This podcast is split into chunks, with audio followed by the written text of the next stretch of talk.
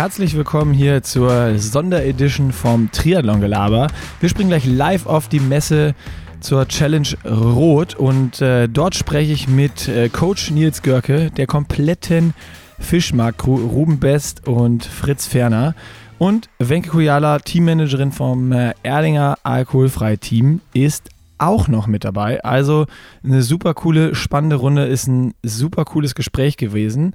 Und äh, vorher gehen wir nochmal natürlich in die Werbung. Und zwar, wie immer, ihr kennt unser Podcast wird präsentiert von AG1 bei Athletic Greens.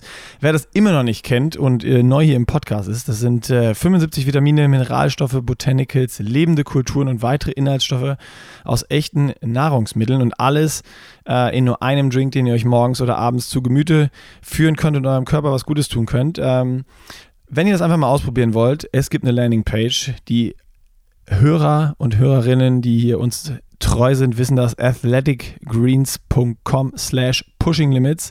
Dort könnt ihr einfach mal ein Abo losen, äh, lösen, bekommt noch 10 praktische Travel Packs obendrauf und on top gibt es eine Geld-Zurück-Garantie. Das heißt, ihr könnt 60 Tage AG1, die erste Bestellung, testen und wenn es euch nicht gefällt, euch nicht zusagt, euch es nicht bringt, wenn ihr keinen Bock drauf habt oder es nicht mögt oder was auch immer, könnt ihr es zurückschicken ähm, und euer Geld zurückbekommen. Das heißt, einfach mal ausprobieren, unsere Empfehlung hier und ähm, genau, damit dann ab in den Podcast. Drücke ich auch mal auf Play. So, ja, dann herzlich willkommen zum äh, Live-Triathlon-Gelaber hier an der Erdinger Active Launch. Und äh, mit dabei heute wieder Wenke, die eben schon dabei war, ähm, die, das Ganze, die das Ganze hier mal beobachtet und das erste Mal in einem Podcast von uns, oder? Ja, das erste Mal in einem Podcast von euch, ganz genau. Sehr schön, dann haben wir hier schon mal eine äh, Premiere. Und äh, dann geben wir das Mikro nochmal direkt weiter. Äh, der Coach ist nämlich mit dabei natürlich. Nils Görke aus Hamburg angereist und äh, dann nehme ich mal direkt weiter. Ruhm und Fritz, also Team Fischmarkt, auch in voller Stärke vertreten. Und äh, ja, ich, ich wollte eigentlich einen Joke machen, weil es eben so sehr geregnet hat, dass jetzt drei Hamburger hier sind. Natürlich Hamburger Wetter, flüssiger Sonnenschein wieder. Äh, aber jetzt hat er tatsächlich aufgehört, der Regen. Nils, du bist gerade angekommen. Ähm, was hast du so vor hier am Wochenende? Ja, also ich bin erstmal geflasht von der roten Atmosphäre hier. Das ist ja doch ein Riesenunterschied zum September letzten Jahres. Ich bin wirklich vor einer halben Stunde aus dem Auto gestiegen, um 7.30 Uhr losgefahren. In dieser halben Stunde, in der ich hier bin, musste ich mir schätzungsweise zehnmal anhören, dass ich das Wetter mitgebracht hätte, was definitiv nicht stimmt. Also wir doch, hatten in Hamburg, doch, nein, nein, doch, nein, nein, nein. Doch, doch, doch, Gestern Abend um 22 Uhr hatten wir noch strahlenden Sonnenschein. Ja, ich bin echt äh, ziemlich aufgeregt, muss ich auch sagen. Lange nicht so aufgeregt wie die drei Männer neben mir. Mir geht so der Kackstift, kann ich jetzt genau, schon mal sagen. Das, äh, so wollte ich es also, eigentlich nicht sagen. Schon Seiten packen und seit ich hier bin, wird es äh, von Minute zu Minute schlimmer. Also das äh, steht fest. Ja, also nee, ich freue mich total und wird natürlich kein äh, langweiliger Sonntag werden für mich. Die Spannung als Trainer ist natürlich auch immer da. Zumal ich auch immer noch so ein klein bisschen angeschlagen stimmenmäßig bin vom letzten Wochenende in Frankfurt. Da war ja auch schon Action. Nee, aber ich freue mich brutal auf Sonntag. Ähm, ich habe es im letzten Triathlon-Gelaber angekündigt, dass ich hier von den beiden zu meiner Rechten, von Fritz und Ruben, äh, ein bisschen was, so eine Ansage rausleiern wollte. Aber bevor die jetzt dann zu Wort kommen, will ich erstmal sagen, was hast du für eine Ansage, was du glaubst, was die zwei machen können?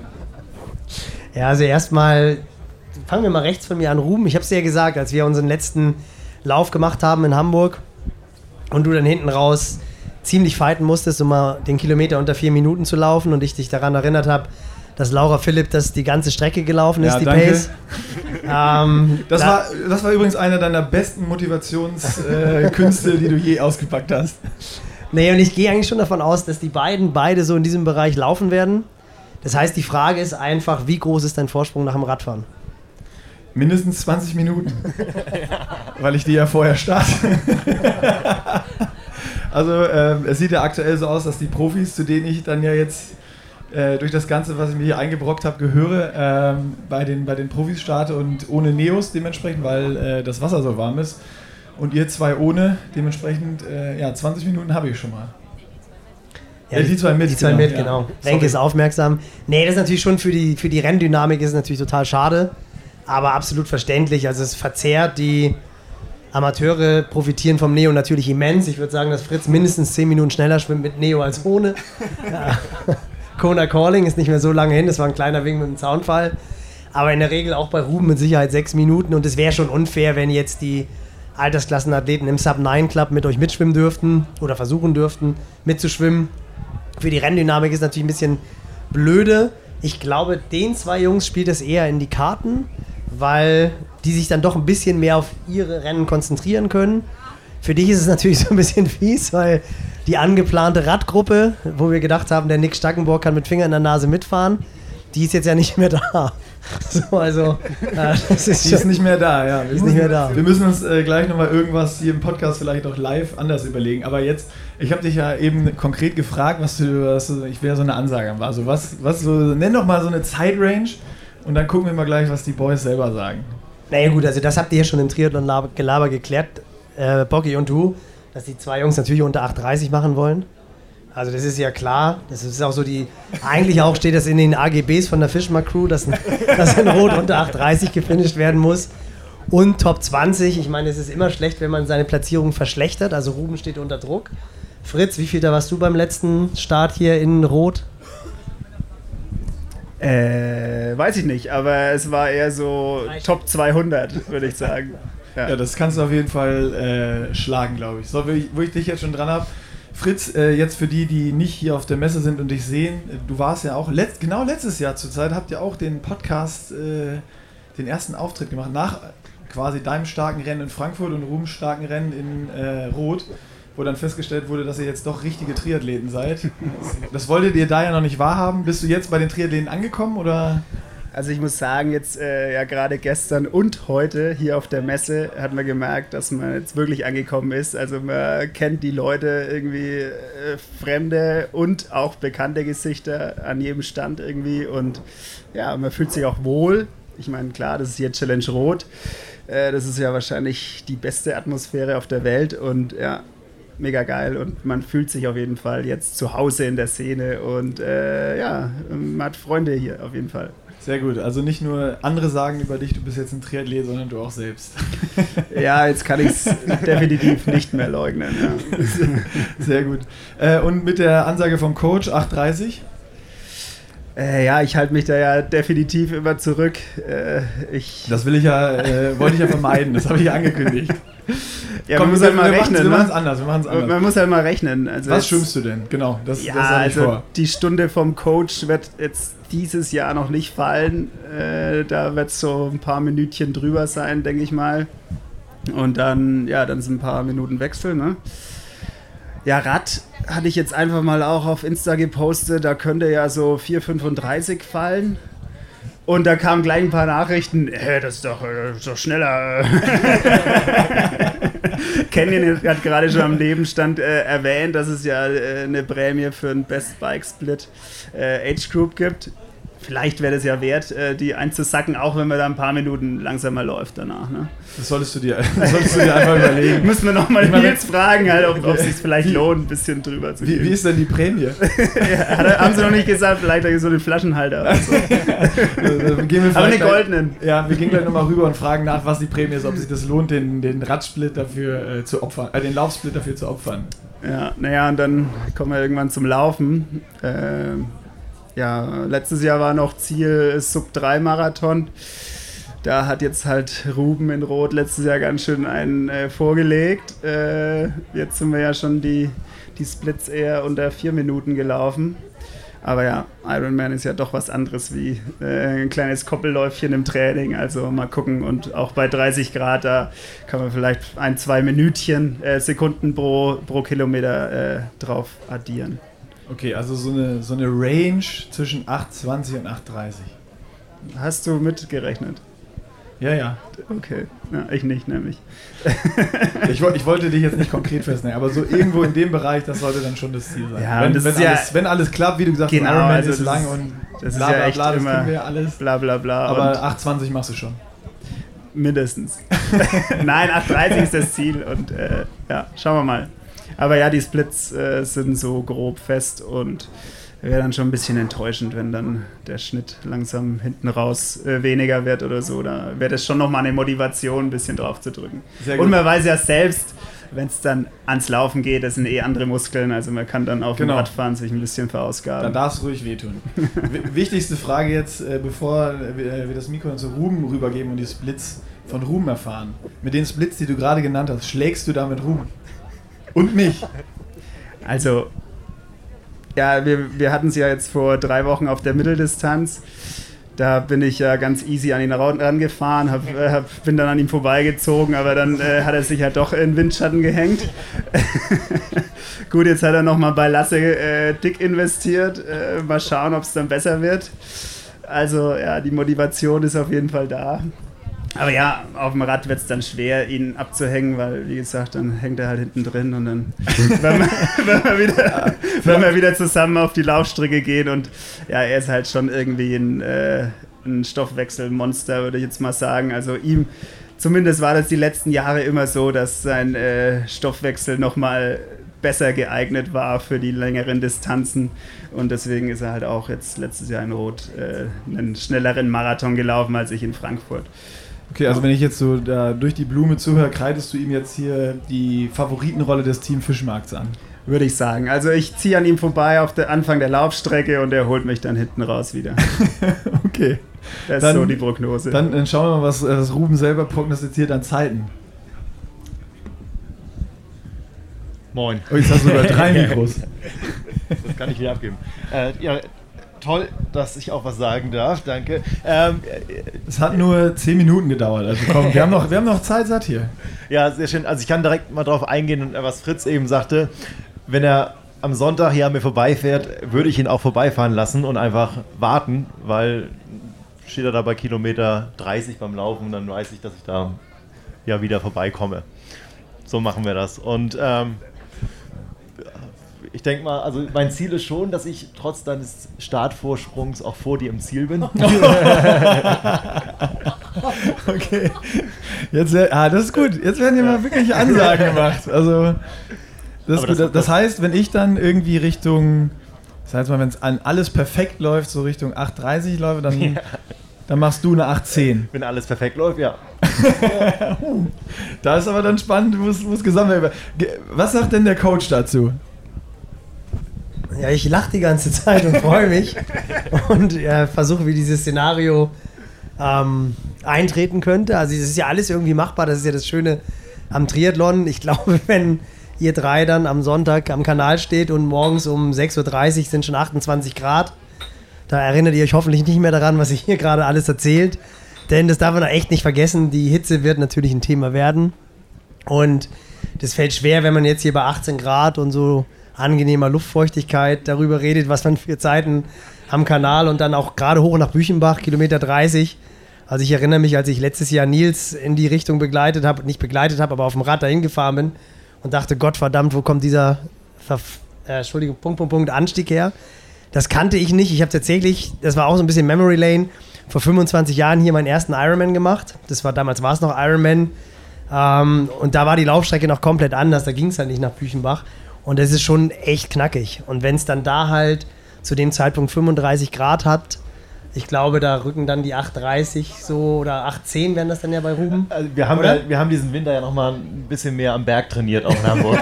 das muss man ja aber ehrlich sagen. Ähm, wir haben da einen kleinen Anstieg vom Fischmarkt hoch, ähm, der Altonaer Balkon. Ähm, den sind wir im Winter, ähm, also wenn man richtig reinhaut, dann ist man da eine Minute 30, braucht man, damit man oben ist. Den, haben wir, den sind wir hoch und runter gelaufen. Ähm, also da haben nee, wir, wir, haben ja auch, wir haben ja auch längere Hügelläufe gemacht, fünf mal zehn Minuten. Das heißt dann halt in Hamburg, dass man das auf dem Laufband macht. Das ist schön, wenn draußen 23 Grad und Sonnenschein ist und dann sieht man halt einfach, dass die Jungs das auf dem Laufband machen müssen.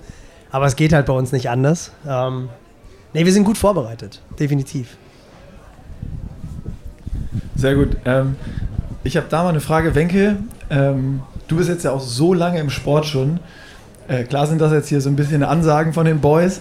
Ähm, aber wie ist so, wenn du zurückdenkst, wenn man sich jetzt das anhört und die Jungs sind Age Cooper, arbeiten Vollzeit und äh, da sprich, allein in diese Bereiche zu sprechen, 8,30, ähm, das war vor Jahren hier immer garantiert irgendwie fast schon Top 10 Finish. Ähm, wie siehst du da die Entwicklung? Ja, es ist total. Also erstmal finde ich super, dass diese Ansagen erfolgen. Äh, bei den Profis waren die Ansagen recht verhalten dieses Jahr. da legt ihr umso mehr nach. Das finde ich ganz gut. Äh, nein, Starten und dann auch Profis? neben euch. Ähm, und dann muss man natürlich sagen, dass sich wahnsinnig viel tut im Sport. Also die, man weiß, also die Wissenschaft äh, kommt immer weiter, es gibt mehr Erkenntnisse, man weiß, wie man optimaler trainieren kann. Ähm, die Materialien werden besser, die Räder schneller, ähm, die Athleten vielleicht auch ein bisschen schlauer oder die Coaches, je nachdem. Vielleicht auch beides in Kombination, genau. Ähm, und dann ist es natürlich echt krass, was da abgerissen wird. Also es geht ja auch nicht immer alles über Umfänge, sondern natürlich auch über Intensitäten, über die nötige Entlastung. Aber man hat halt vielleicht auch einfach ein bisschen weniger Blockaden selbst im Kopf. Also man sagt nicht mehr, na, 8,30, das ist gar nicht machbar, sondern man macht es halt einfach. Und ich glaube, oder man, man hält es nicht für unrealistisch. Und das spielt, glaube ich, eine ganz, ganz große Rolle. Ähm, zumindest ist es ähm, ein entscheidender Punkt, ähm, der, oder der da mitspielt. Das ist äh, super interessant, was du gerade gesagt hast. Man hat diese Blockaden nicht mehr. Äh, können wir gleich auch nochmal mit euch drüber sprechen, weil ich habe die definitiv. Ja, wo, wo ist Also denn deine Blockade? ähm, nee, das ist so. Ich merke es ja jetzt, wie, habe ich ja gerade schon gesagt, wie krass aufgeregt ich jetzt vorher werde. Ich meine, ich habe jetzt, ist alles gut gegangen. Ich konnte seit August durchtrainieren. Ich war nicht krank, ich war nicht verletzt. Ähm, es waren zwei, dreimal vielleicht so eine Woche, wo die Motivation nicht auf 100% war, wo ein paar Sachen ausgefallen sind. Aber die Vorbereitung war eigentlich äh, wirklich, wirklich, wirklich gut und hätte fast nicht besser sein können. Ähm, aber trotzdem tue ich mich schwer damit, irgendwie in meinem Kopf hinzukriegen, dass ich sagen kann, ja, es kann Richtung 8,30 gehen oder sowas. Weil das sind bei mir immer noch Zeiten, die, ja, wo ich einfach mich nie hinsortiert habe. Und äh, kann Nils vielleicht dann mal sagen, ob das überhaupt realistisch ist, was ich jetzt sage. Aber ähm, schauen wir dann. Am Sonntag wissen wir mehr. Aber das sind bei- bei mir schon noch so, so Blockaden. Und ich meine, die Jungs haben es halt einfach schon gemacht. Deswegen äh, sind die vielleicht auch weg. Ja, genau. Ich glaube, dieses, dass sie es schon gemacht haben, oder jetzt bei Fritz, Frankfurt letztes Jahr war halt ein langsameres Rennen. Ähm, das geht definitiv in die Richtung. Und ich glaube, was Wenke auch gesagt hat, man denkt halt einfach anders. Und was man auch nicht vergessen darf, von wegen Ansagen, was das Rennen anbelangt, die Jungs haben halt nichts zu verlieren. Und das ist halt einfach ein riesengroßer Unterschied. Das merke ich auch immer wieder im Profisport. Da geht es halt einfach wirklich darum, wie kannst du deine Miete zahlen und gehen die Verträge nächstes Jahr noch weiter? Schaffe ich das, mein Leben zu finanzieren? Ähm, und da ist dieser ganze mentale Druck und dieser Druck des Performance, der ist halt wirklich immens.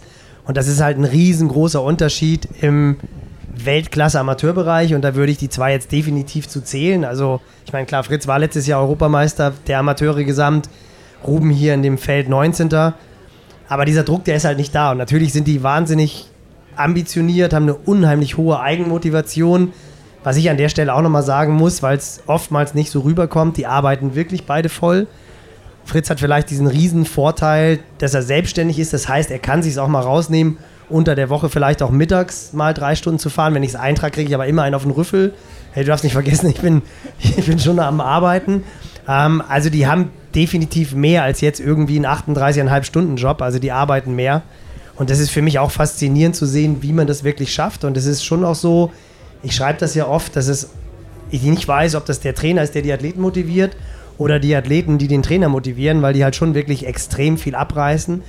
Aber dieser Druck, der ist halt nicht da im Vergleich zu den Profisportlern. Ja, ich glaube, der Druck ist das eine. Das andere ist, dass sich ähm, die Profis jetzt seltener an Zeiten messen, sondern da gibt es natürlich ganz viel taktisches Geplänkel. Ähm, wer kommt wie aus dem Wasser? Gibt es eine Gruppe auf dem Rad? Und das gibt es halt im Amateurbereich nicht. Und das sorgt für eine ganz andere Dynamik im Rennen. Und darum ist es, glaube ich, auch so schwer, die ähm, Amateur- und die Profirennen miteinander zu vergleichen. Ja, genau, das geht eigentlich gar nicht. Ähm, aber Fakt ist natürlich schon, Nick, um das zu sagen, genau wie du sagst, die Jungs haben es schon bewiesen, die wissen, dass sie es können. Und die wissen auch, dass sie am perfekten Tag unter 2,50 laufen können. Bei dir ist es halt so, das ist natürlich diese, genau diese Zeit. Ich meine, wir waren vor 2011, vor Ja. zwölf Jahren waren wir hier. Nee, ja, elf Mein Jahren. erster Ironman. Elf Jahren, genau. Langdistanz Challenge war es. Da waren wir hier und da war 8,30 halt einfach echt noch so irgendwie so eine Barriere. Und dass du das drauf hast, da brauchen wir gar nicht drüber zu reden. Ich meine, du weißt, die Rechnung haben wir schon gemacht und um die 8,30 zu knacken, könntest du wahrscheinlich vermutlich so einen 3,20er Marathon zu laufen, wenn das Radfahren und Schwimmen entsprechend klappt. Und das traue ich dir auch bei 30 Grad so. Ja, mich beruhigt jetzt erstmal schon mal, was Wenke gesagt hat, dass Profirennen und Amateurrennen nicht zu vergleichen sind. Deswegen, äh, wenn dann einer von den beiden schneller ist als ich, ist es ja total egal. ich bin, Jungs, ich bin im ganz anderen Rennen als ihr. ähm, ja, also für mich wird es wirklich super spannend und ich glaube, dass das auch äh, bei mir diese große Nervosität einfach äh, hervorruft, weil ich einfach A, eine riesen Ungewissheit vor mir habe. Ich weiß, ich bin super gut vorbereitet, vorbereitet und weiß, es kann in diese Region vielleicht hingehen, wenn es wie im Training alles abrufbar ist. Äh, auf der anderen Seite, ich meine, meine Bestzeit ist hier eine 9 Stunden 6. Das wären 36 Minuten schneller. Ähm, und das ist halt ein Brett.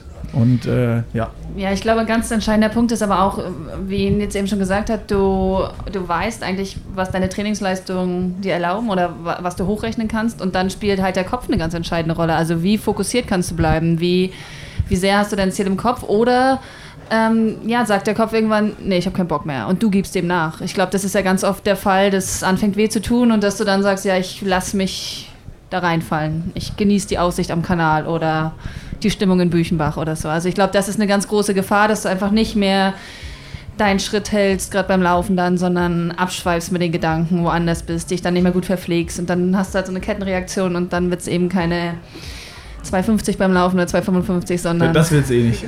ja, oder halt, äh, du läufst halt dann eben die 3,20 und selbst dann ist ja die 8,30 noch möglich. Ja, also das wird äh, genau das, was, was du ansprichst, sind auch so Gedankengänge bei mir eben. Also dieses, wenn es nachher beim Laufen wirklich richtig wehtut, kann ich irgendwie dagegenhalten, was habe ich für mentale Strategien, was kann ich durchgehen, dass ich eben den Schritt halte, weil äh, machen wir uns nichts vor, bei Kilometer 20 oder 30 tut es bei jedem weh und da kann man nichts mehr dran machen. Äh, was macht ihr da? Habt ihr ein paar Tipps für mich?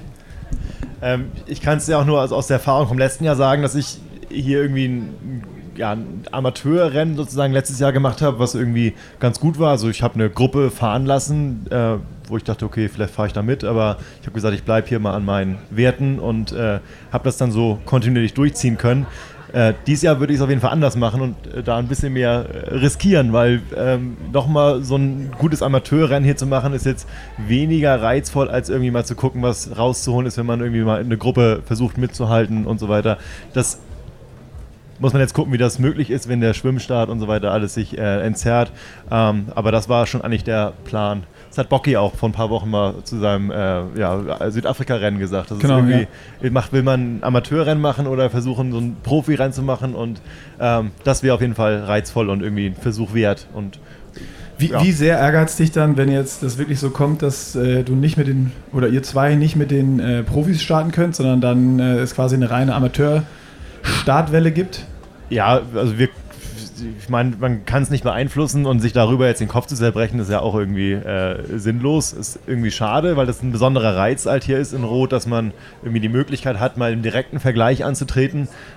Auch wenn man natürlich äh, weniger Stress und Druck hat, möglicherweise, weil man noch irgendwie, weil man Montag nur wieder ins Büro muss und nicht irgendwie äh, ja, davon, darauf angewiesen ist, ein gutes Ergebnis zu machen. Aber ähm, ja,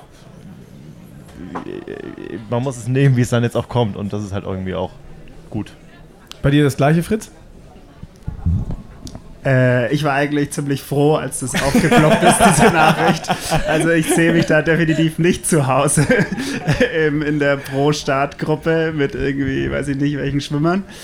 Äh, ja, also ich war eher happy und dachte, okay, ja geil, ähm, ich sehe mich schon zu Hause bei dem äh, Sub 9 Club da in einer Startgruppe und dann nicht von den Frauen direkt überpflügt zu werden. Halt.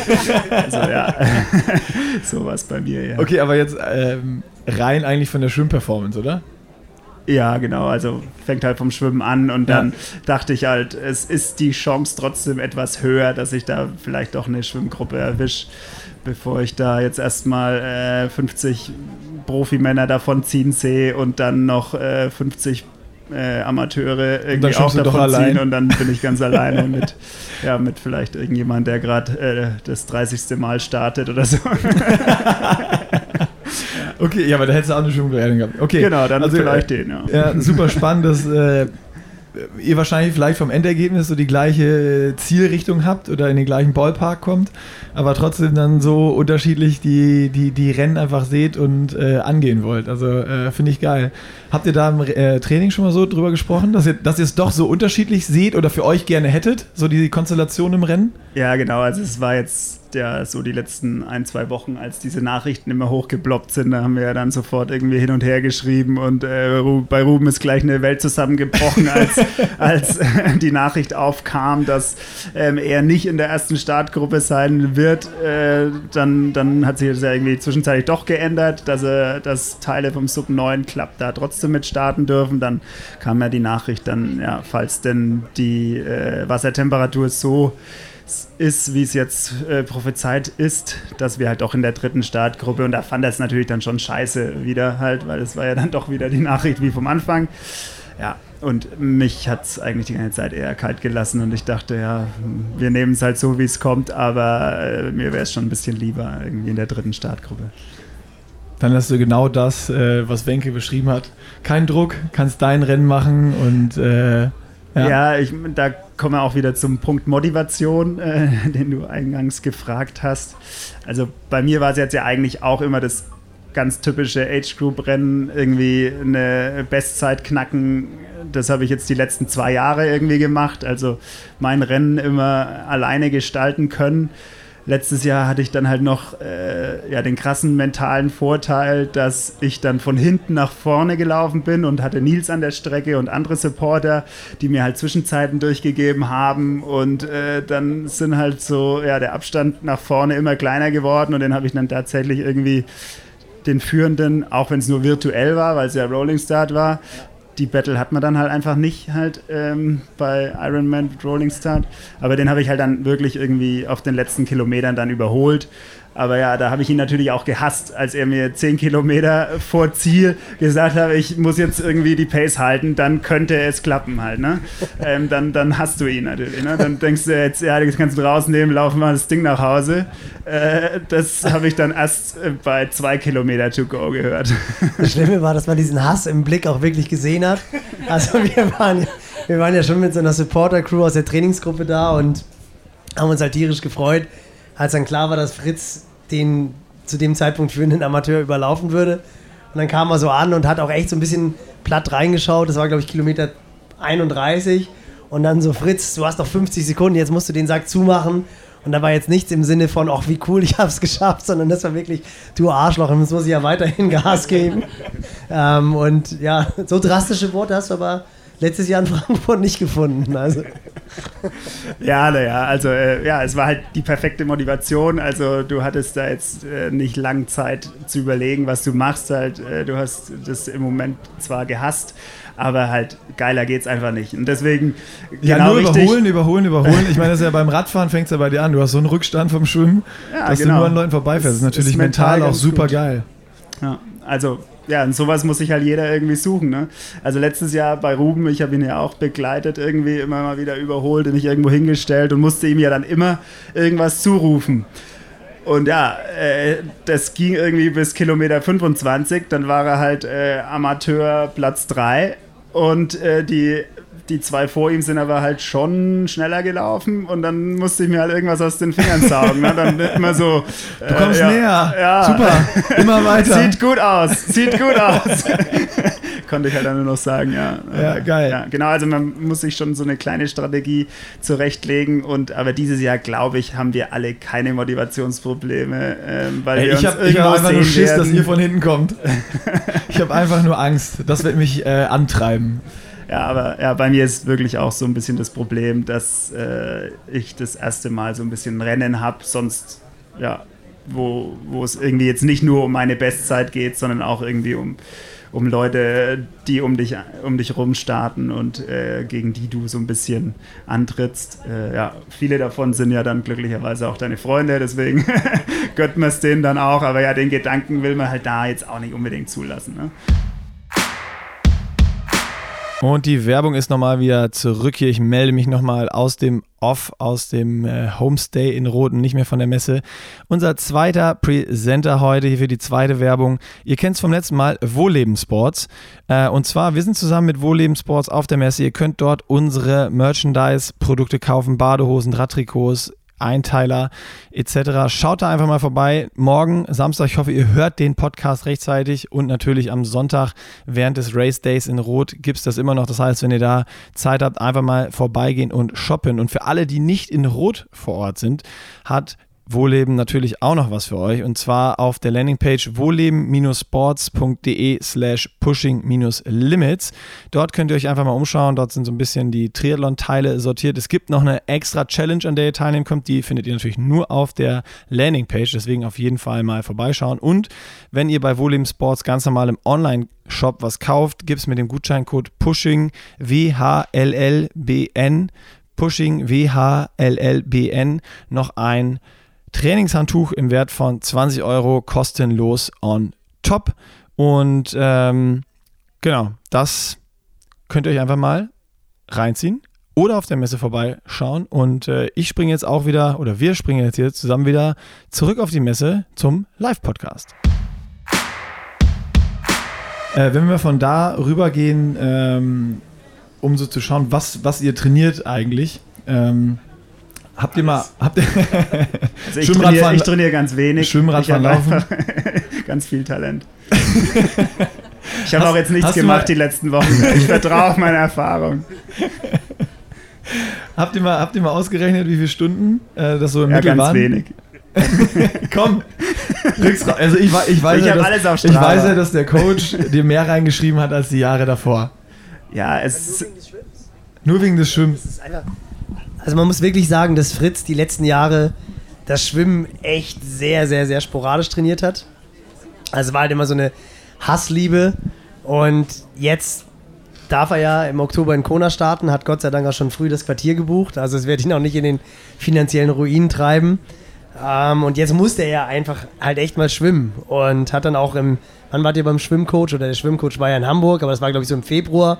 Hat ein bisschen an der Technik gearbeitet und irgendwann hat es halt Klick gemacht und jetzt vor drei Wochen bei der Halbdistanz ist er dann ja tatsächlich mit 30 Minuten aus dem Wasser rausgekommen.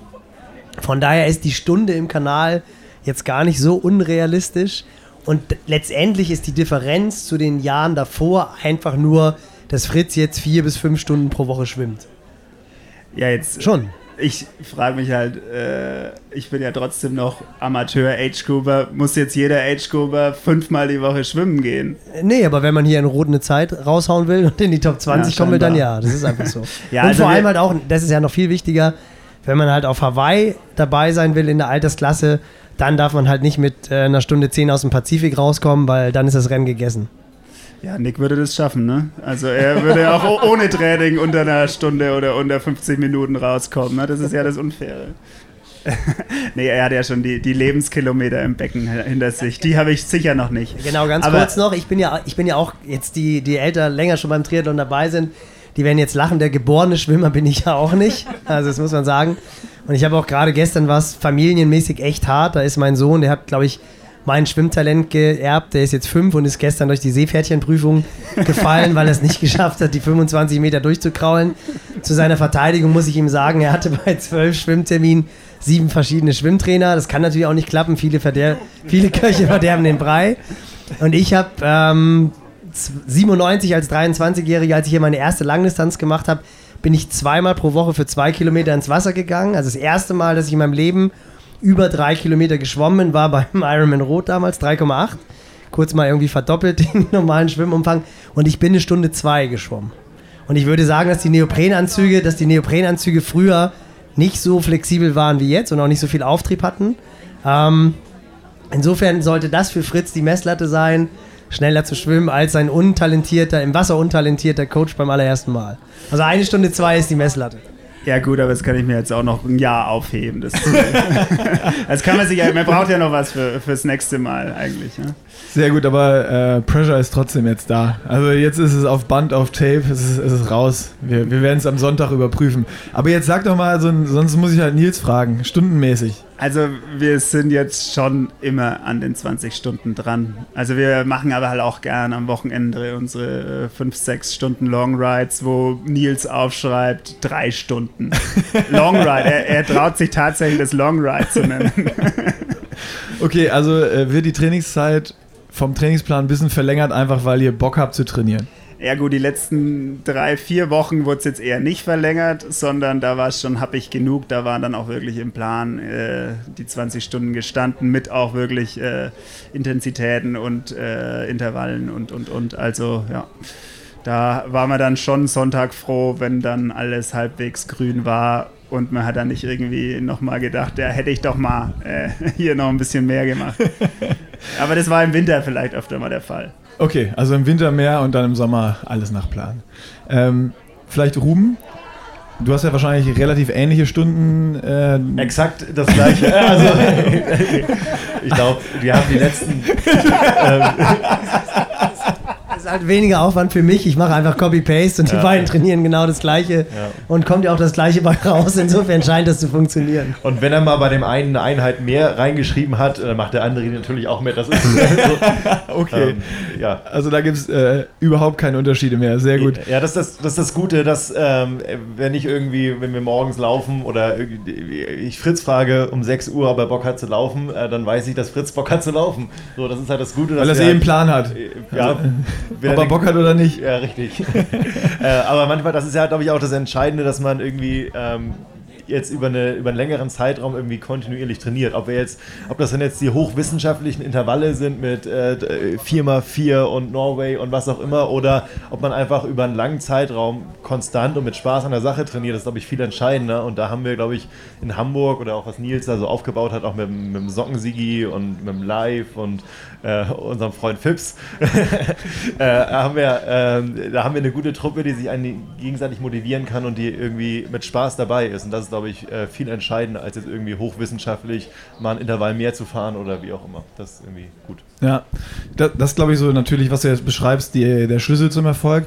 Ähm, was mich jetzt noch interessiert, wie kriegt ihr das organisationstechnisch mit 40 Stunden Arbeit irgendwie in der Woche unter? Weil ich habe jetzt, hm. klar, ähm, nicht 20 Stunden immer nur trainiert, sondern bei mir waren es dann halt äh, in den Trainingslagern noch mehr irgendwie an die 30, aber sonst im Schnitt irgendwas zwischen 23 und 28, was, was immer auf dem Plan stand. Ähm, mhm. Das ist dann nochmal irgendwie eine Einheit, oftmals am Tag mehr, aber äh, ich habe es ja oftmals rumgeheult hier im Podcast und gesagt, so ich, ich mache nichts anderes mehr, außer trainieren, irgendwie essen, wieder trainieren und duschen. Ähm, wie kriegt ihr das organisiert? 20 Stunden die Woche plus den Vollzeitjob? Ja. ist eigentlich, äh, wir haben einen Wochenrhythmus, oder zumindest bei mir ist es so ein Wochenrhythmus, der relativ ähnlich ist. Also montags und freitags ist dann immer entspannt sozusagen, also nur Schwimmen. Ähm, da arbeitest du dann. Jeweils 20 Stunden. Genau, ja. ja man, also der Tag fängt halt in der Woche und am Wochenende dann auch relativ früh an. Ne? Also ähm, klassischer Spruch ist dann irgendwie äh, 7.30 Uhr beim Schiff und dann treffen wir uns um 7.30 Uhr beim Schiff. Es gibt ein weißes großes Schiff, da treffen wir uns. So, und dann ist halt 7.30 Uhr bis 8.30 Uhr laufen man muss jetzt auch sagen, durch Homeoffice und so weiter fällt, fällt bei mir so ein bisschen Pendelzeit weg. Das ist auch irgendwie eine Stunde am Tag, also halbe Stunde hin, halbe Stunde zurück. Ähm, das ist jetzt, kommt äh, der Regeneration so ein bisschen, dass man die Füße auch nochmal hochlegen kann, zwischendurch irgendwie zugute. Und ähm, genau, aber das ist so, die Woche ist halt irgendwie, man weiß, was in der nächsten Woche ansteht, ohne schon irgendwie ähm, den direkten Plan zu haben, aber dadurch, dass das irgendwie sich wiederholt, so von äh, was wir Dienstags machen, was wir Mittwochs machen, was wir Donnerstag machen und Samstag und Sonntag. Und ähm, da muss man dann einfach früh aufstehen und ähm, ja, das durchziehen, dass man auch nochmal Zeit für andere Dinge hat, auch am Wochenende und nicht nur trainiert und äh, so, genau. Also früh aufstehen, spät ins Bett gehen. Richtig, genau. Und dazwischen trainieren und arbeiten. Ja. Genau. So. Na, aber die Einheit ist dann schon, also morgens hast du jetzt gesagt, ja. ist dann um, keine Ahnung, 7 Uhr oder sonst was, oder 7.30 Uhr spätestens ist dann eine Einheit und dann wahrscheinlich abends nach der, nach genau, der Arbeit. Nach der Arbeit, genau. Dann ab 18 Uhr, 18.30 Uhr, ähm, genau, bis dann schwimmen, laufen, Radfahren, je nachdem. Ja, wobei, da muss ich auch mal einhaken, das ist für mich auch eigentlich das Faszinierende, das klingt jetzt wirklich so nach, auf gut Deutsch, asozialen Trainingsmaschinen, die nur arbeiten. Und eigentlich, ich meine, das hast du ja perfekt vor zwei Wochen auch erlebt, deswegen habe ich auch versucht, die nochmal hochzuziehen nach Hamburg, dass du diesen Spirit ein bisschen miterlebst. Das ist halt schon krass, dass die halt echt noch den Kopf für andere Dinge haben. Klar dreht sich wahnsinnig viel um den Sport und auch ein Teil des Freundeskreises ist aus dem Sport. Aber das sind dann halt wirklich Jungs, die halt auch trotzdem nochmal ein Bierchen trinken oder die halt auch einfach andere Sachen machen. Na klar, ist wenig Zeit da. Aber ich habe schon viel, viel verbissenere Amateurathleten erlebt, die ein komplett anderes Niveau haben. Also die halt wirklich jede Woche 20, 23, 24 Stunden trainieren und die an nichts anderes denken, die dann sämtliche Triathlon-Magazine durchblättern und irgendwie alle Online-Plattformen durchchecken. Und da dreht sich der ganze, ganze, das ganze Leben nur um diesen Sport. Und das ist eigentlich das Coole, dass ich bei der Truppe überhaupt nicht dieses Gefühl habe und dass diese Lockerheit halt auch einfach im Training, also ich fand es auch ganz witzig, ich habe mir diesen Vlog dann ja auch angeschaut, als du in Hamburg warst und dann auch mal die Kommentare darunter durchgelesen und dann fanden das halt irgendwie die Leute total cool, wie diese 200 Kilometer Ab Ausfahrt abgelaufen ist und ich habe nur gedacht, hey, wieso war doch eine ganz normale 200 Kilometer Ausfahrt? Es gibt 217, 220. Es gibt aber halt auch einfach wirklich viele Trainer, die finden das verwerflich, wenn man an der Tankstelle anhält und irgendwie ein Snickers Cola isst und irgendwie einen Kaffee trinkt oder von mir aus auch mal 20 Minuten im Kaffee sitzt, ähm, weil dann wird ja die Trainingseinheit unterbrochen und der Fettstoffwechsel wird unterbrochen, was natürlich totaler Schwachsinn ist. Wenke brennt es auch schon unter den Fingernägeln. Ja, mir brennt total unter den Fingernägeln. Ich glaube nämlich, das ist genau ein Geheimnis deiner Trainingsgruppe, ähm, warum ihr auch so erfolgreich seid. Die Lockerheit gehört dazu. Also man kann, glaube ich, ich habe jetzt bin echt, wir sind ähnlich lange im Sport. Ähm, man kann nicht langfristig diesen Sport betreiben, wenn man ihn auf eine asoziale Art betreibt. Also nur noch trainiert, arbeitet, seine Freunde vergisst, sein Umfeld vergisst. Ähm, das ist langfristig einfach nicht von Erfolg geprägt. Also weder sportlich noch privat. Und es wäre einfach wahnsinnig schade, wenn man da ähm, ja, sein, sein normales Leben und sein Umfeld aufs Spiel setzt. Das ist einfach nicht wert. Aber bevor der Nick da jetzt abhaut, ich weiß nicht, wie es euch geht, der hat jetzt euch echt gelöchert. Genau, genau. Und er jetzt, meidet jetzt, jetzt. sein Rennen echt in Perfektion. Genau, jetzt machen wir mal, jetzt machen wir Butter bei die Fische. Ja, wir machen das von beiden Nee, Seiten. wir geben es mal ab. Nee, nee, nee, Wenke übernimmt es mal, weil ich habe ja, ich bin ja schon vorgeprägt. Deswegen, ich habe ja schon die Splits Nick irgendwie so mitgegeben. Jetzt bekommt halt Wenke die gute Aufgabe, die sonst eigentlich der Bocky hätte, jetzt dir die Prognosen rauszuziehen. Ja, also, ich dachte, so- ich komme da rum rum und Nee, ich vergiss schiff da so ganz smart. Vergiss es. Nee. also als allererstes würde mich erstmal interessieren, du stehst jetzt so kurz vorm Abschluss dieses Projects. Ja. Was macht das mit dir? Ich glaube, Ähm. das ist nämlich was anderes, als wenn das jetzt ja, unbegrenzt weiterlaufen wird. Äh, definitiv. Also ich habe es ja schon öfter im Podcast jetzt angekündigt, dass so dieses reine Profi-Sein für mich, das, mich macht es halt nicht happy. Also das ist nichts, was ich ewig weitermachen kann. Ähm, und da, als ich das so für mich realisiert habe, dann war es wirklich, äh, da gab es eine Zeit, wo es echt schwer war, äh, das ganze Training durchzuziehen, auch mental. Und je näher es zum Wettkampf ging und dann die, mit Ingolstadt erst, das erste Rennen kam, wo ich dann wieder gemerkt habe, ey fuck, das ist schon einfach geil zu racen und hier auf der Messe zu sein, abzuhängen, die Leute zu treffen, den Sport zu machen. Ähm, ab da war es eigentlich wieder super easy, weil ich wusste, es sind jetzt nur noch ein paar Wochen. Selbst wo das Training nochmal hochging, die Einheiten habe ich alle wieder hingekriegt und dann, äh, wo ich nochmal bei den Jungs im Wochenende in, in Hamburg war, ähm, da habe ich nochmal wieder so richtig gemerkt, ey, Triathlon kann auch im Training, obwohl du auch einen Plan hast, richtig, richtig Spaß machen. Und der große Unterschied, was Nils auch eben angesprochen ist, ist, dass da in Hamburg bei den Jungs eine coole Gruppe ist, die zusammen ist. Das ist sozial und ähm, das macht einfach Spaß. Ich habe aber ganz, ganz viel in Köln einfach für mich alleine durchgezogen, weil ich dann irgendwie mittwochs um 12 Uhr Intervalle fahren gegangen bin. Und kein normaler Mensch hat mittwochs um 12 Uhr Zeit, dreieinhalb Stunden Rad zu fahren. Mensch, hätte jetzt einfach Ähm. arbeiten können und dann am Abend mit allen anderen fahren können. ja, das war ja nicht Ziel. Und das, das kriegst du dann nicht, wieder nicht hin mit diesen Ja. äh, zwei oder äh, eine Einheit mehr in der Woche. Also wenn du dann nicht, sag ich mal, 18 bis 22 Stunden die Woche trainierst, sondern dann 22 bis 28 Stunden. Und das klar. war ja auch das, was mein großes Problem war, dass ich morgens trainiert habe, was gefrühstückt habe, wieder los musste, dann nochmal was essen und dann schon wieder los musste für die nächste Einheit, dass ich diese drei Einheiten am Tag hinkriege.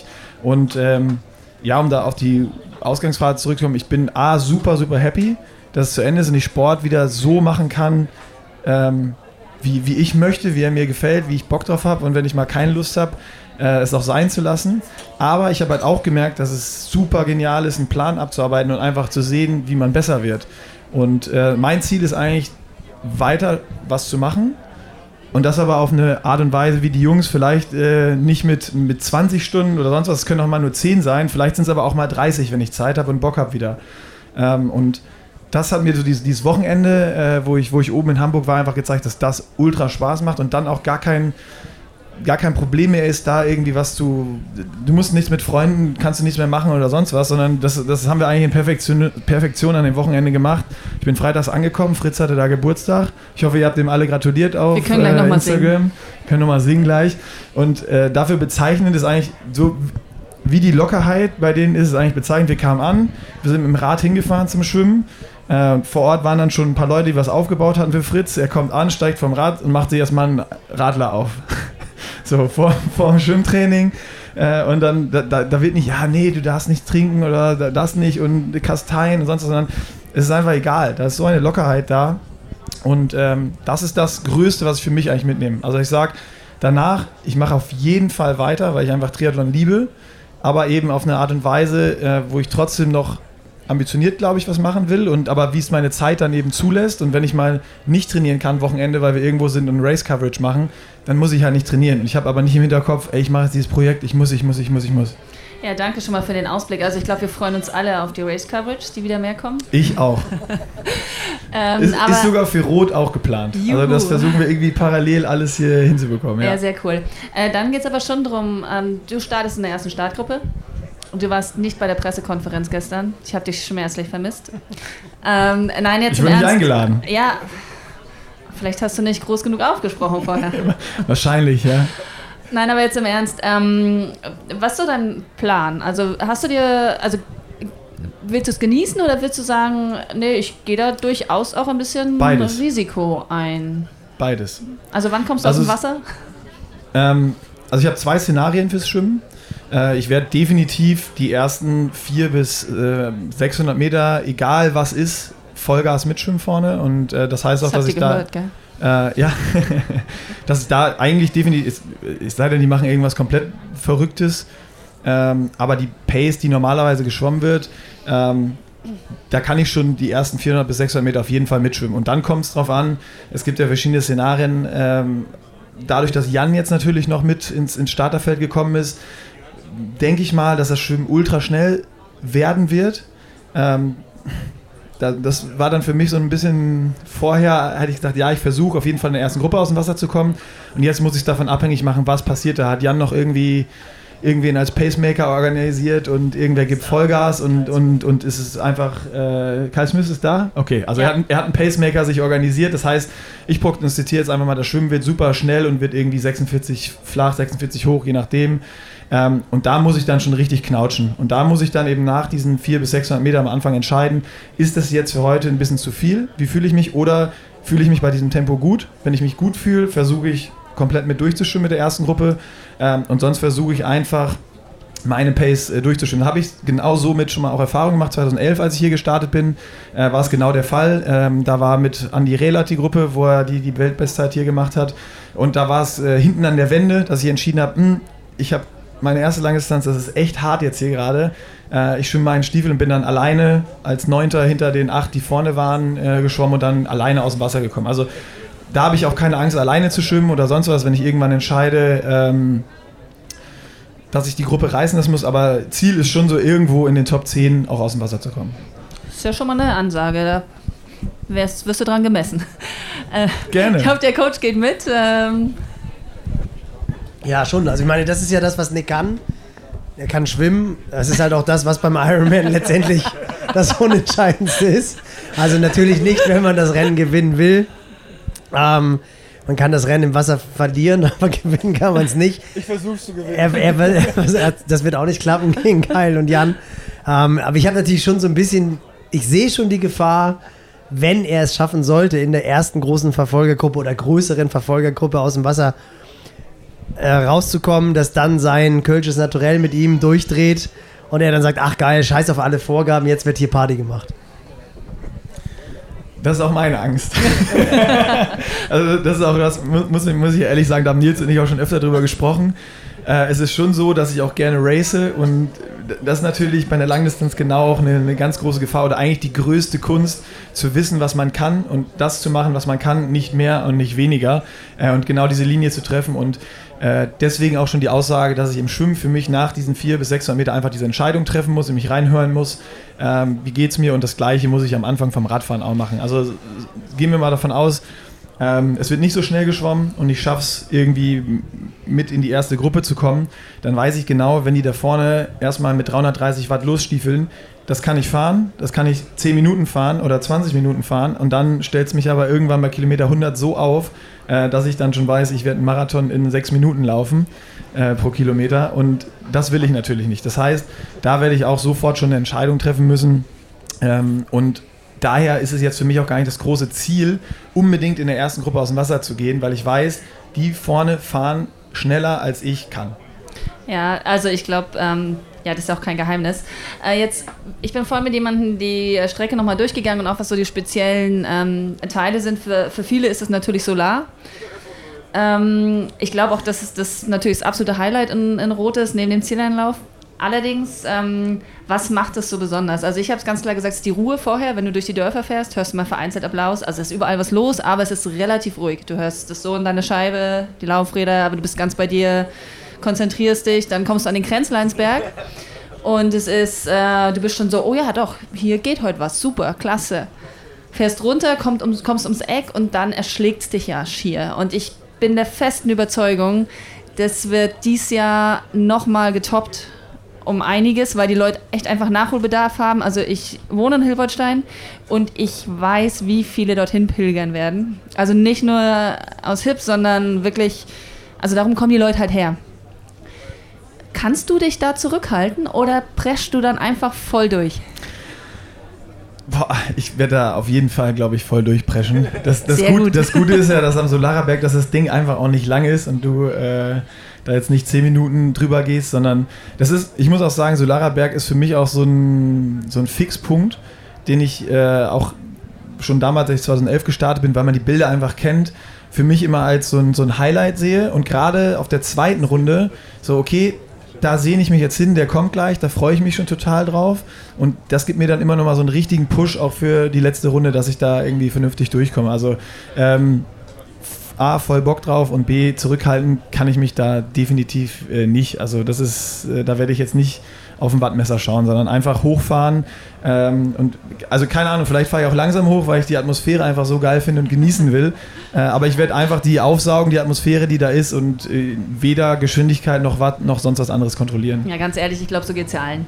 Ähm, also ich habe jetzt auch keine andere Antwort erwartet. Äh, kurz Außer und knackig. Ruben. Ruben, wieso, was hast du vor? Weiß ich noch nicht. Ich war, als ich letztes Jahr hier war, war ja der Solarer Berg nicht dabei. Oh, stimmt. Es war sehr verhalten, ja. Stimmt, stimmt, stimmt. Ich äh, hoffe erstmal, vorher muss man ja in Greding hoch. Ich hoffe, dass ich da hochkomme, ohne, ohne, ohne schieben zu müssen. Gestern nochmal hingefahren, um die Übersetzung zu testen, denn wir haben ja in Hamburg keine Möglichkeit, um mal zu gucken. Man muss das ganz kurz einordnen. Ruben hatte so viel Angst, der hat einen Ritzel hinten drauf gehabt, da hätte er irgendwie Stelvio hochfahren können. Es ist ja wirklich auch steil, muss man sagen. Und lang. Ja, Fritz wollte was sagen zum Solarer Berg. Ja, ja, da habe ich noch eine kleine Anekdote. Oh, Äh, 2016 war ja auch Frodo schon da und da hat er mich direkt vor dem Solarer Berg überholt. Und da bin ich natürlich dann äh, schon dran geblieben, ist ja klar, da waren ja auch Motorräder und und und und dann, ja. Danach kam dann, da ist er schön abgebogen auf die Laufstrecke und ich hatte leider noch eine Runde und bin da schon 15, 15 Minuten hinter Frodo oder sein Motorrad hergefahren. Ja, dann äh, war die zweite Runde ein bisschen härter und dann das zweite Mal Solarer Berg bin ich auch deutlich langsamer gefahren. auch eine gute, gute Story. Vor allen Dingen, wenn man dann äh, den Pacemaker auf einmal verliert. Okay, ähm, magst du uns eine Zeit sagen? Ich tue mich echt schwer ähm, beim, beim Rad irgendwie eine Zeit voraussagen, weil es kommt dann bei mir auch voll drauf an, ist da jetzt irgendwie in dem Bereich, wo ich fahre, findet sich da eine Gruppe oder nicht. Ähm, dadurch, dass jetzt ohne Neo geschwommen wird, ist es für mich so ein bisschen schwieriger wahrscheinlich auch, weil sonst wären auf jeden Fall noch viele Age-Grouper, die auch, ich meine, ich sehe mich ja auch so, dass ich in diesem Age-Group-Bereich eigentlich hingehöre. Wie diesem Project haben wir uns als Profis gemeldet, aber ich bin de facto kein, kein Profi. Ähm, und da fehlen mir jetzt natürlich wahrscheinlich so 10, 15 Leute, die irgendwie um mich rum gewesen wären, was äh, sich irgendwie zu einer 5er, 6er, 8er Gruppe gegeben hätte und mit Sicherheit zu einer schnelleren Radzeit geführt hat oder hätte. Ähm, ich bin hier 2011 438 gefahren und äh, hoffe natürlich, dass ich da, ich bin auf jeden Fall fitter, dass ich da ein bisschen schneller fahren kann und äh, ja, so irgendwas um die 425 bis 430 wäre ich mega happy mit und das ist auch so das Ziel. Oder Coach? Unbedingt. Unbedingt, okay. Eigentlich schneller. Eigentlich schneller, sagt er. Ja, also 425 bis 430 ist schon so, glaube ich, äh, Tief gestapelt. der Ballpark, wo es, okay. äh, wenn alles passt, hingehen kann. Okay. Ähm, dann ist die große Gefahr, wenn du rausläufst aus der Wechselzone 2, geht es erstmal so ein bisschen bergab. Ganz gefährlich. Lässt du da laufen? Also ich meine die Beine. Kann sein, dass ich auch laufen lasse, weil da sind ja auch ein paar Dixies, dass ich, noch mal, dass ich da nochmal abbiege. Ähm, nee, ich werde laufen, äh, haben wir wirklich so viel drüber geredet und ähm, ich weiß halt auch, dass ich, äh, was am Sonntag passieren wird, dass es 30 oder 31 Grad sein wird und aufgrund meiner Größe weiß ich, dass ich einfach, wenn es wirklich warm wird, immer äh, irgendwann, früher oder später, Probleme bekomme und ultra darauf achten muss, dass ich mich kühle und vor allen Dingen nicht überhitze. Und das dazu ist halt eben äh, ein ganz wichtiger Punkt, nicht nur das Kühlen, was ich schon gesagt habe, sondern auch ähm, von Anfang an die richtige Pace zu finden, sondern wenn ich da einmal drüber bin, dann, dann, dann kriegst du die äh, Core Temperature nicht mehr runter und dann hast du keine Chance mehr. Und das heißt, ähm, dadurch, dass es jetzt so warm wird, haben wir halt schon, ähm, also ich mit Nils schon beschlossen, dass ich langsamer als geplant loslaufen würde. Also irgendwas, wenn, wenn perfekte Bedingungen gewesen wäre und wir uns unsere Trainingsleistung oder meine Trainingsleistung anschauen, dann wäre wahrscheinlich so ein Marathon zwischen drei Stunden und drei Stunden fünf bei optimalen Bedingungen irgendwie möglich gewesen. Äh, und jetzt würde ich es eher zwischen drei Stunden fünf und drei Stunden zehn einordnen. Das heißt, ich werde irgendwas zwischen ähm, 4,25 oder zwischen 4,20 und 4,30 pro Kilometer loslaufen und erstmal wirklich versuchen, genau diesem Stück, wo es runtergeht, wo es erstmal im Wald geht, äh, so ein bisschen meinen Rhythmus zu finden und dann am Kanal zu entscheiden, wie es geht, wie geht es mir und was ist die Pace, wo ich mich dann so ein bisschen einpendel. Also wenn das jetzt jemand hört, der am Sonntag an der Strecke sein wird, sollte der oder diejenige dich lieber bremsen, statt dir in den Hintern zu treten? Bis Kilometer 20 bremsen und dann so hart wie es geht in den Hintern treten. Okay. Ja. Oh, der Coach will auch noch was sagen. Nee, ich bin, nee, ich, bin, ich bin nur gespannt. Also 420 ist definitiv zu schnell. 420 wären, 420 ja, wären Du hast doch von Wenke gehört, es geht bergab. ja, genau. Ja, es wäre ein 302 Marathon, das wird definitiv nicht der Fall sein. Aber ja, das ist vielleicht auch etwas, was wir so den Zuhörern, Zuhörern zu, mitgeben können, die, die starten am Sonntag. Das ist wirklich nochmal ein Riesenfaktor, dieses, den Motor zu keinem Zeitpunkt zu überhitzen. Also das ist, die Gefahr ist natürlich wirklich groß und da auch beim Radfahren. Also gut zu, Jungs, Fünfer-Schnitt loslaufen reicht. ähm, also wenn halt einmal der Motor explodiert ist auf gut Deutsch oder überkocht ist, dann wird es bei 32 Grad faktisch einfach nicht mehr möglich sein, den runterzukühlen. Deswegen seid auch wirklich realistisch mit euch, mit den Splits, die ihr euch vornehmt, die ihr laufen wollt und packt da bei Temperaturen über 30 Grad Minimum 10 Sekunden drauf pro Kilometer, weil sonst wird es halt einfach wirklich extrem schwer. Das hat man auch letztes Wochenende in Frankfurt gesehen, dass die, die halt wirklich cool geblieben sind, die ihre Pace losgerannt sind, die sind durchgelaufen. Da waren drei, vier Jungs und auch, na, die Mädels waren relativ konstant eigentlich. Aber bei den Jungs waren halt einige, die sind wirklich losgelaufen wie die Feuerwehr und die haben das Ziel gar nicht erreicht. Und das wäre halt schade in dieser Euphorie und gerade was Wenke gesagt hat, es zieht sich halt so leicht runter zur Lände und dann kommt halt die Realität am Kanal, wenn die Luft auch steht. Das ist wirklich ein ganz, ganz gefährlicher Punkt und natürlich auch diese Euphorie, wenn man vom Rad steigt, dann ist da einfach eine Riesenstimmung in T2. Da muss man einfach cool bleiben und Fritz und Ruben werden auch definitiv die ersten Kilometer nicht in 3,50 loslaufen, sondern werden versuchen, das eher sich... Ich. Nee, nee, nee, nee, nee. okay, ich revidiere nochmal, ich laufe 4,30 los.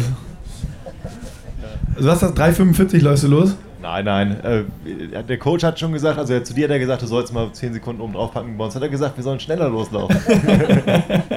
also ja, weil ihr habt ja nichts zu verlieren. Richtig. Wir Darum haben nichts geht's, zu verlieren. Feuer frei. Eben, eben. Ich meine, irgendwann tut es eh weh, haben wir ja auch schon gehört. Ja, wir haben jetzt die letzten Wochen auch nochmal genutzt, um wirklich in der prallen Mittagshitze in Hamburg zu trainieren. Ähm, Da sage ich jetzt nichts zu. Ich meine, ich war ja auch in der prallen Mittagshitze in Hamburg unterwegs. Das sind dann 22,5 Grad. man, tut, man tut, was man kann und ähm, ja, man muss sich da ja irgendwie dran gewöhnen. Das ist ja auch unser Nachteil, muss man dazu sagen. Wir sind es einfach nicht gewohnt bei solchen Temperaturen. Ähm, wir haben, Also kann- alle, kann ich- wir haben nichts unversucht gelassen. Der muss, der muss ja einmal ganz kurz nachhaken. Ich glaube, das war auch Fritz Nervosität geschuldet, weil er weiß, dass er auch auf Hawaii startet das erste Mal. Und da hatten wir wirklich, irgendwie war dann klar, so vor zehn Tagen war das, glaube ich, dass das Wochenende warm werden könnte. Und da hatten wir dann auch in Hamburg das erste Mal Temperaturen so Richtung 30 Grad. Und dann kam dann so eine WhatsApp, scheiße Coach, jetzt ist es wirklich so, was machen wir denn jetzt? Ab jetzt nur noch auf der Rolle fahren? Das war zehn Tage vor dem Hat er nie geantwortet drauf. Ne? Hat er einfach ignoriert. Das war mein Ernst. Er hat es gelesen. Nee, nee, ich habe geantwortet. Ich könnte es jetzt sogar zeigen. Äh, und habe gesagt, natürlich nicht, weil sonst gehen die Mineralien alle komplett durch. Also, äh, das ist halt echt das Schöne daran. Ich habe die Jungs ja die Woche auch noch nicht gesehen und habe erst Ruben und Fritz gesehen, die wirklich schon sehr angespannt aussahen. Dann habe ich Nick gesehen, der noch angespannter aussah. Ähm, ich glaube, es wird morgen auch nicht unbedingt besser werden am Tag vor dem Rennen. Also, the heat is on. Ja, dann legst du dir halt so einen kühlen Waschlappen unter die Mütze und dann, dann soll das ja gehen eigentlich mit der, mit der normalen Ja, ich, Pace. ich, ich, leg- ich packe mir in äh, Wechselbeutel für T2 noch einen Eiswürfel. ja, dann legst du so zwei, zwei Eiswürfel äh, Mach ich mir und rechts Mütze. hinter die Ohren. Genau, und dann sollte es ja gehen. Ähm, ja, haben wir noch was? Wir haben jetzt schon hier äh, ein Stündchen fast voll. Ist eigentlich alles geklärt. Ne? Das, ich wollte auch sagen, ist eigentlich alles. so, Also, Gibt es noch, irgendwen- gibt's noch irgendwen hier, der Nee. von irgendwem was wissen will? Jetzt traut sich wieder keiner. Feiglinge. Keiner? Ja, dann äh, würde ich sagen, beenden wir das Ding hier. Ähm, alles gesagt. Und alle, die starten und hier jetzt zuhören und äh, vorher den Podcast noch hören vielleicht, ganz, ganz viel Spaß. Geiles Rennen. Euch beiden auch. Und allen anderen, die Zuschauer und Supporter sind, natürlich äh, noch mehr Spaß. Äh, wenn ich den Wetterbericht angucke, ich würde gern tauschen und auch Supporter sein, mit einem kühlen Bier am Streckenrand stehen und äh, ja. Aber ich glaube, ich muss da jetzt durch. Du, das ist für uns mindestens so anstrengend wie für dich. Okay, das, wenn es mir richtig schlecht geht, dann habe ich das im Kopf und dann, dann geht's wieder. Danke euch und äh, wir sehen uns Sonntag an der Startlinie.